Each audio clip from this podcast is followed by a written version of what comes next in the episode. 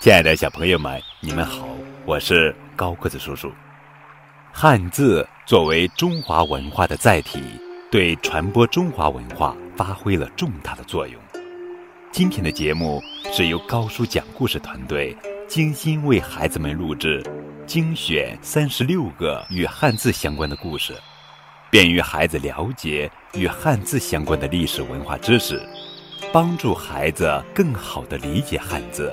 轻松学好汉字。第二十个故事：鼎。庄王问鼎。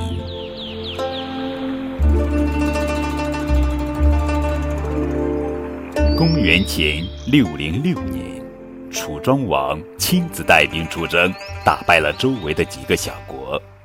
当楚庄王的大军路过周朝都城洛邑时，楚庄王。故意举行了一次阅兵，以展示武力，想借此威胁周朝的国君周定王。周定王敢怒不敢言，便派大夫王孙满去城郊慰问楚军。一见王孙满，楚昭王就不怀好意地问：“听说大禹曾铸造了九鼎？”他们从夏传到商，又从商传到了周，可谓传世之鼎。现在这些宝贝就在洛邑，不知道这些鼎究竟有多大，又有多重呢？王孙满一听这话，立刻明白了楚庄王的言外之意。九鼎是九州的象征，它们代表着王位和政权。楚庄王问鼎的轻重。正是觊觎周王的九鼎和天下。王孙满思索了片刻，回答道：“统治天下靠的是德行，不是九鼎。大禹统治天下时铸造了九鼎，用它们来代表九州。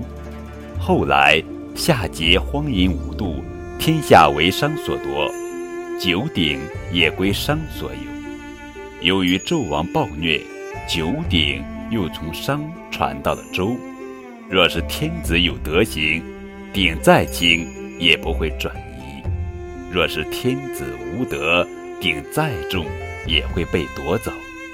现在周天子是天下的君主，周朝国运未尽，鼎的轻重又岂是随便可以问起的呢？听了王孙满的话，楚庄王。自知还没有取代周天子的实力，于是气呼呼地说：“我看这九鼎也没有什么了不起的，我们楚国有的是铜，足够造个鼎了。”之后，楚庄王就带着大军灰溜溜地离去了。